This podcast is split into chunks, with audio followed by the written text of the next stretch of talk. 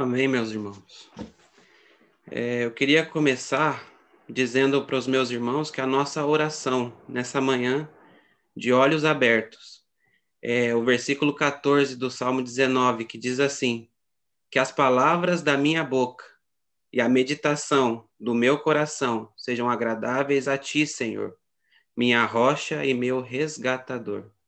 Poderíamos colocar aqui no plural, né, meus irmãos? Que é as palavras da nossa boca e a meditação do nosso coração sejam realmente agradáveis ao Senhor, que é a nossa rocha e o nosso resgatador, o nosso redentor. Eu creio que muitos dos irmãos já teve acesso. O título do compartilhar dessa manhã é Adore ao Cordeiro. E o texto base que eu queria utilizar para essa para esse compartilhar é aquele texto que está lá em Apocalipse, no capítulo 5.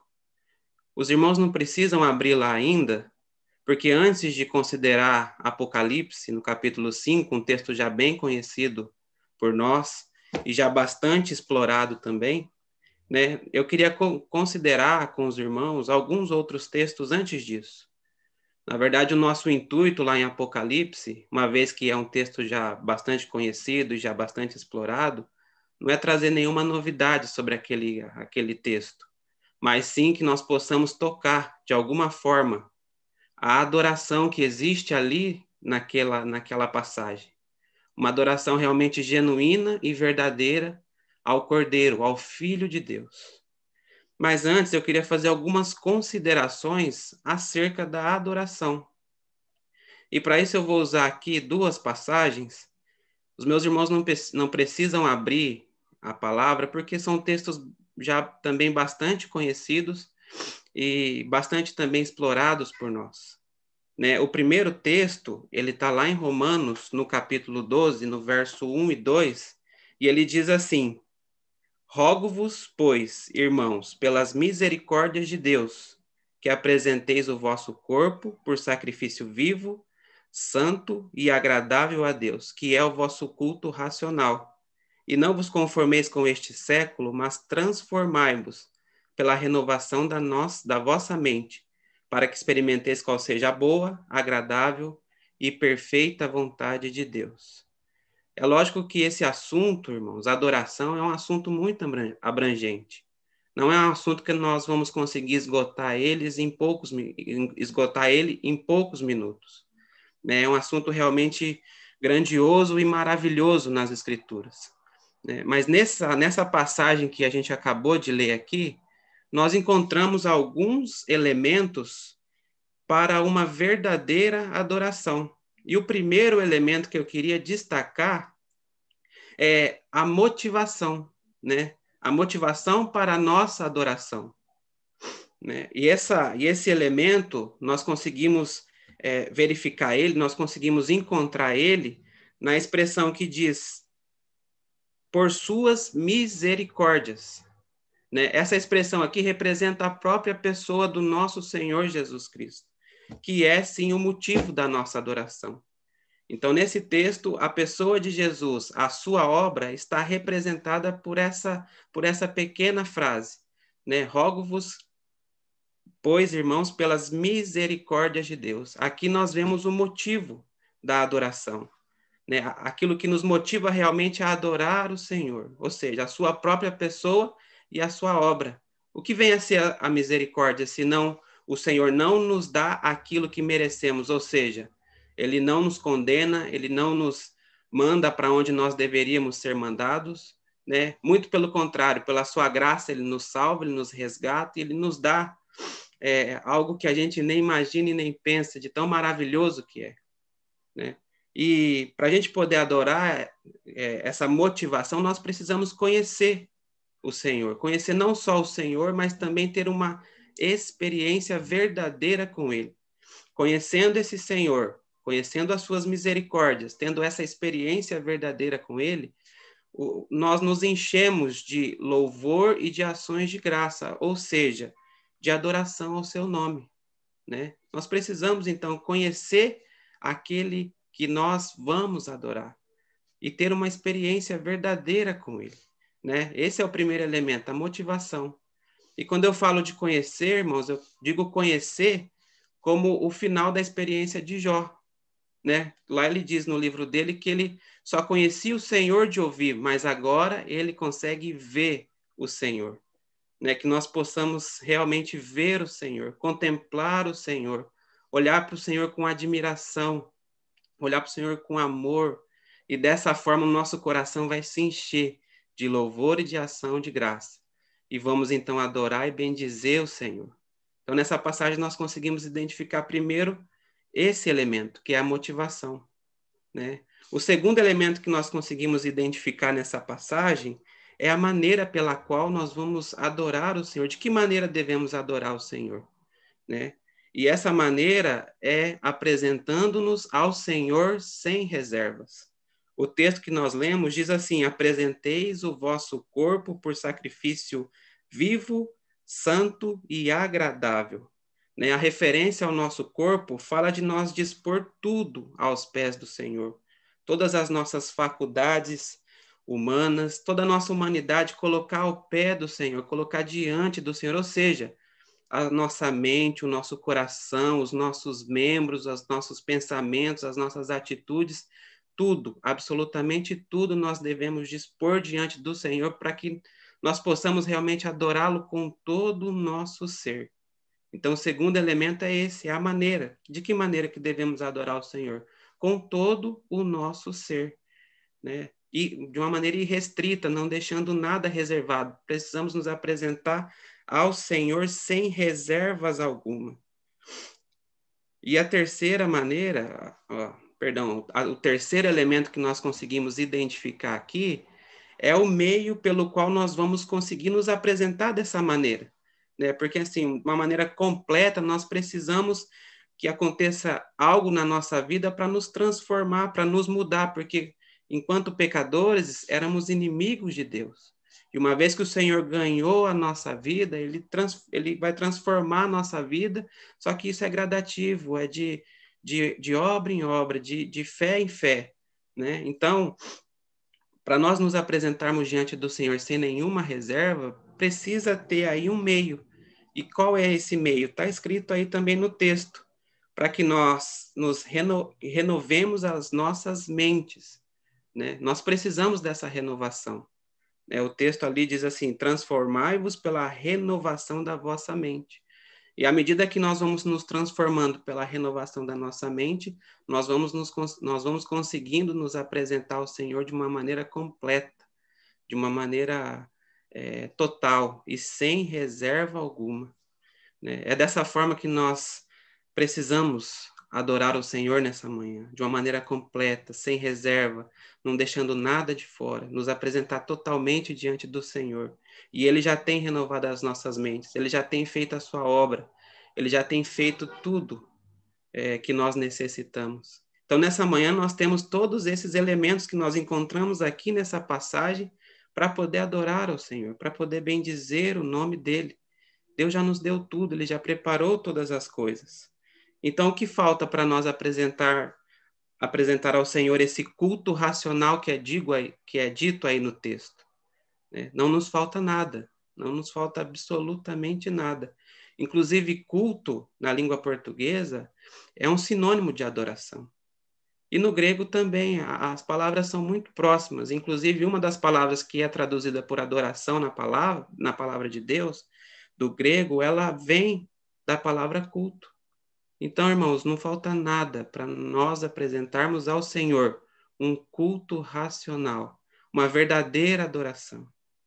Eu quero, inclusive, aproveitar e citar o irmão Thomas, ele compartilhou conosco há uns três meses atrás, aproximadamente, um, um, um, ele, um compartilhar dele tinha o, seguinte título: Adoração, Perfume Raríssimo.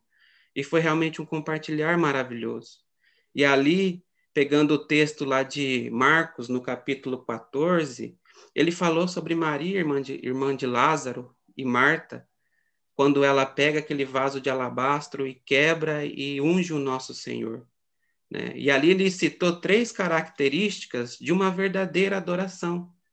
E essas características são: ofereça o seu melhor, ofereça o seu tudo e faça ao Senhor uma oferta sacrificial. Compartilhar do irmão foi realmente maravilhoso. Os irmãos têm acesso aí no canal Vida em Cristo. Né? Então é dessa forma que nós precisamos realmente adorar o Senhor, com o nosso tudo, com o nosso melhor, oferecendo ao Senhor um uma oferta sacrificial. Nessa manhã nós temos essa possibilidade, irmãos. Nessa manhã nós temos é, tudo, não nos falta nada para que nós possamos adorar o Senhor e bem dizer, mesmo que de nossas casas, separados uns dos outros, mas o Espírito está em cada local onde estamos reunidos, né? nas nossas casas. Ele não tem barreira, né? ele está em todos os lugares. Glória a Deus por isso. Um outro texto que eu, que, eu queria considerar com os irmãos rapidamente é o texto lá de João 4, 21 e o verso 23. Né? O texto diz assim: Disse-lhe Jesus, mulher, podes crer-me que a hora vem quando nem neste monte, nem em Jerusalém adorareis o Pai.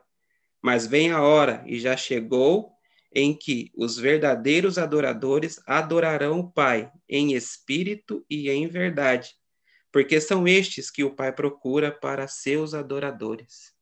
O contexto que se passa essa, essa passagem que nós lemos agora é um contexto maravilhoso, né? O Senhor Jesus ele faz um caminho totalmente diferente de que os judeus estavam acostumados a fazer, porque ele tinha necessidade de encontrar alguém.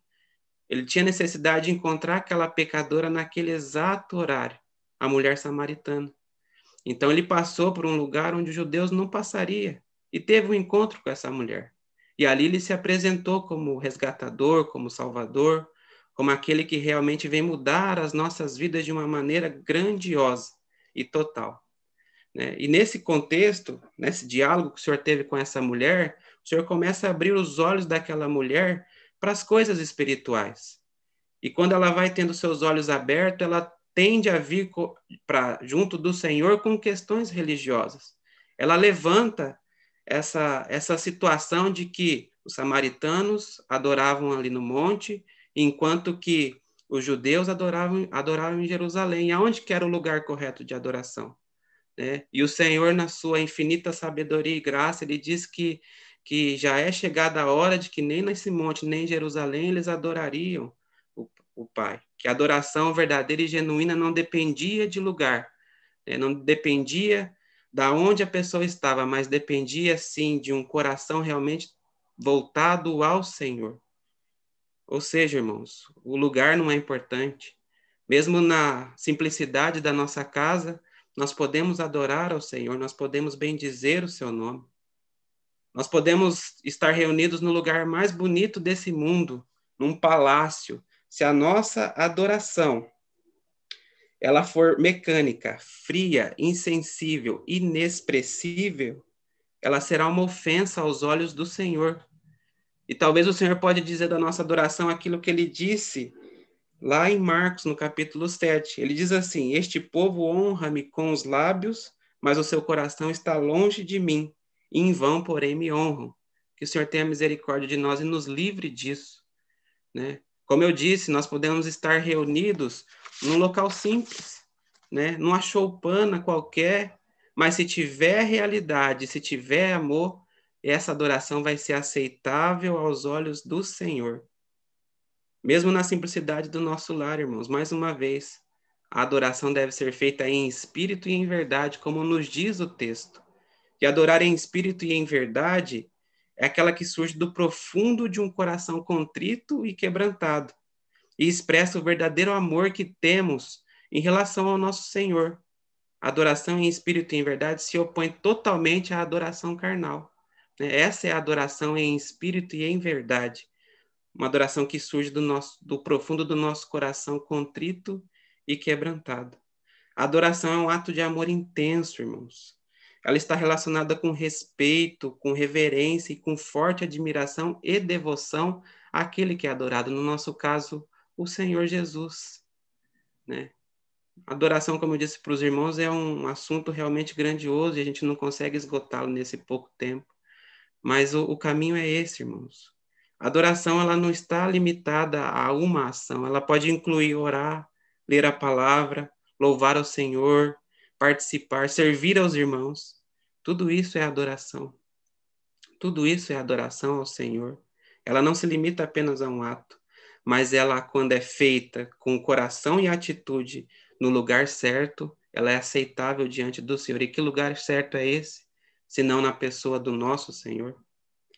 Né? O irmão William Temple, ele disse o seguinte: adorar é avivar a consciência pela santidade de Deus, alimentar a mente com a verdade de Deus, purgar a imaginação pela beleza de Deus, abrir o coração ao amor de Deus e consagrar a vontade ao propósito de Deus. Isso é adorar. Né? O irmão A.W. Tozer também diz o seguinte: peguei aqui um trecho de um de algo que eu estava lendo dele, diz assim: por que Cristo veio? Por que foi concebido? Por que nasceu? Por que foi crucificado? Por que ressuscitou? Por que está agora à destra do Pai? A resposta a todas essas perguntas é para que pudesse transformar os rebeldes em adoradores. Para que ele pudesse nos transformar, irmãos, em adoradores. E adoradores, adoradores dele mesmo. Né? Então, basicamente, o que eu queria trazer de considerações a respeito de adoração é isso, que não existe um lugar, né? Pode ser na simplicidade do nosso lar, mas que o nosso coração contrito e quebrantado tem que estar no lugar certo, na pessoa de Cristo Jesus. E nós não podemos ter reserva, irmãos. Nós temos que realmente nos derramar diante desse Senhor, derramar diante do nosso Salvador, porque quando nós olhamos a obra que ele fez em nossas vidas, como nós podemos nos calar, como, como nós podemos é, deixar de adorar, deixar de bendizer, de louvar o seu nome. Que realmente o Senhor nos livre nessa manhã de algo mecânico, de algo forçado, de algo que realmente vem de um coração frio, sem expressão de, de, de verdade. Agora vamos pegar então o texto lá de Apocalipse, no capítulo 5, texto também já muito conhecido, mas é interessante nós olharmos para ele e, e, lermos mais uma vez, né? Eu não sei se os irmãos já viram, mas em alguns filmes tem um, é, uma mensagem que diz assim: esse filme tem cena disso ou daquilo. Eu queria avisar os irmãos que essa passagem ela, ela tem cena de uma adoração genuína, de um intenso louvor ao Cordeiro de Deus. Isso é maravilhoso demais, irmãos. Vamos pegar lá, vamos ler a princípio dos versos 1 ao verso 4. E diz assim: E vi na destra do que estava sentado sobre o trono um livro escrito por dentro e por fora, selado com sete selos. E vi um anjo forte bradando com grande voz: Quem é digno de abrir o livro e de desatar os seus selos? E ninguém no céu, nem na terra, nem debaixo da terra podia abrir o livro, nem de olhar para ele. E eu chorava muito, porque ninguém for achado digno de abrir o livro, nem de o ler, nem de olhar para ele. Até aqui por enquanto, eu queria fazer algumas considerações. A primeira, que livro é esse que está na destra daquele que estava sentado no trono, né? Assim de primeira de primeira mão, no, no, no, de primeiro pensamento, nos vem que é o livro da vida. Não, irmãos, esse aqui não é o livro da vida. O livro da vida é, em Apocalipse 20, é dito que ele é aberto lá no, no dia do Senhor. Né? Então, esse não é o livro da vida. Mas que livro é esse? Nós podemos concluir que esse livro ele é de suma importância, porque ali é dito que ninguém foi achado digno de abrir, ninguém foi achado digno nem de olhar para aquele livro. Né? Então, realmente, ele é de suma importância. Alguns irmãos classificam esse livro como sendo a escritura do universo criado por Deus. Ele que representa a posse de tudo que Deus fez. Nele contém toda a programação de Deus. Né? Nele nós podemos dizer que contém a história da humanidade. Alguns irmãos classificam dessa forma. E é necessário abri-lo para que, que, o, que o que lá está escrito possa acontecer. Né? E é por isso que João, então, de alguma forma, chora muito, porque não há, não há ninguém nem nos céus, ou seja, Miguel, Gabriel não pode abri-lo, nenhum, nem nenhum dos anjos, não, Moisés não pode abri-lo, Elias não pode abri-lo, Né? Nos céus não há ninguém que possa abri-lo, nem na terra há alguém que possa abri-lo, né? Porque somos pecadores, somos pequenos, somos finitos, ninguém pode abrir. Nem debaixo da terra há alguém que possa tomar esse livro e abri-lo, né? Então, realmente, por isso que João chorava muito, porque ninguém podia pegar aquele livro e abrir e tomar conta da história, tomar as rédeas da história e, e, e seguir.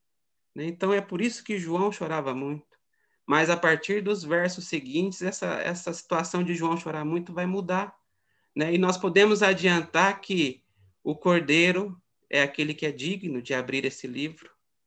Né? O cordeiro é digno, irmão, de abrir o livro e de tomar a rédea da história. Então, muitas vezes nós ficamos preocupados com o que vai acontecer, mas como já temos ouvido, o Senhor não perdeu o controle, porque o livro está na destra da mão do Cordeiro de Deus do Filho. Isso é maravilhoso demais para nós, irmãos. Isso realmente é, é motivo de louvor, de motivo de glorificar o nome do Senhor. Mas vamos ler agora aqui o verso 5 e 7. Do 5 ao 7, perdão. Diz assim: E disse-me um dos anciãos: Não chores, eis aqui o livro da tribo de Judá. Perdão, eis aqui o leão da tribo de Judá, a raiz de Davi, que venceu para abrir o livro e, des e desatar os seus selos.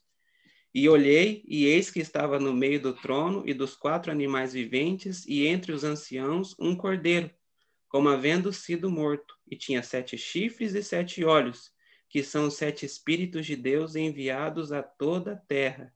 E veio e tomou o livro da destra do que estava sentado no trono. Até aqui, irmãos. O irmão Cláudio Kalov, num, num dos seus compartilhar no ano passado, ele diz que essa cena quando aparece o cordeiro, é a continuação daquela cena onde os discípulos estão conversando com o Senhor e o Senhor ali se despede deles e sobe aos céus e vem uma nuvem e cobre o Senhor. Então os discípulos viram até essa parte, mas o Senhor abençoou a João com essa visão e mostrou para ele o que aconteceu na sequência dessa cena. Então aqui realmente é uma entrada triunfal do nosso Senhor Jesus da sua chegada aos céus. É maravilhoso demais, porque é dito ali: quem é digno e o Senhor aparece. Né? João estava ali chorando e não, não havia ninguém digno de abrir o livro, e vem um ancião e diz: Olha, o leão da tribo de Judá venceu para poder abrir o livro e desatar os seus selos. Que maravilhoso, irmãos! Isso é realmente é, é, é demais para nossa mente finita é algo realmente glorioso. E é interessante que nesses versos que nós lemos há um contraste ali, porque o ancião diz que é um leão. E quando João olha no meio do trono, ele vê um cordeiro. Né? E esse contraste realmente é, é, é maravilhoso porque fala daquilo que é próprio do Senhor. Né? O Senhor é assim esse leão, que é uma figura de autoridade, uma figura do rei, uma figura de poder, de poder tomar as decisões, enquanto que o cordeiro é aquela figura de misericórdia, de graça, de paz, de tranquilidade. Esse é o nosso Senhor. Ele é um cordeiro, sim, mas ele é um leão que tem toda a autoridade, todo o poder. Toda autoridade me foi dada nos céus e na terra. É isso que diz o nosso Senhor. Então há esse contraste que realmente nos fala muito a respeito. Na verdade, todas as características que é colocada aqui fala de alguma coisa que é, do, que é própria do Senhor, ou seja, a situação dos chifres fala do poder, né? Fala de fala de do número 7, que é o número da perfeição, né? Fala dos olhos que nos traz é, que é, na Bíblia fala de sabedoria. Então nós podemos concluir que o nosso Senhor é onipotente, é onisciente, é, é realmente maravilhoso. E é dito também nesses versos que um cordeiro como havendo sido morto. Isso para nós também traz algo realmente maravilhoso. Nos traz uma ideia de algo recente. Nos traz uma ideia. A palavra ali está no gerúndio, então é, é, é, algo que acontece de uma forma prolongada. E o que, que isso nos ensina?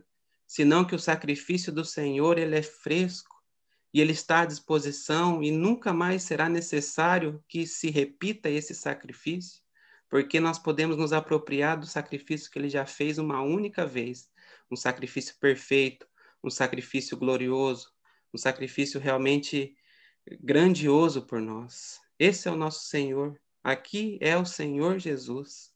Maravilhoso. E é dito que ele toma o livro da mão daquele anjo, daquele que está sentado à destra do trono, né? Ele não tirou o livro da mão, ele tomou o livro da mão, né? Porque ele é digno. Ele é o único que foi achado digno. Isso realmente é, é, é maravilhoso para nós. E ao contemplar toda essa, todo esse contexto, toda essa situação, qual que é a reação daqueles que lá estão, irmãos?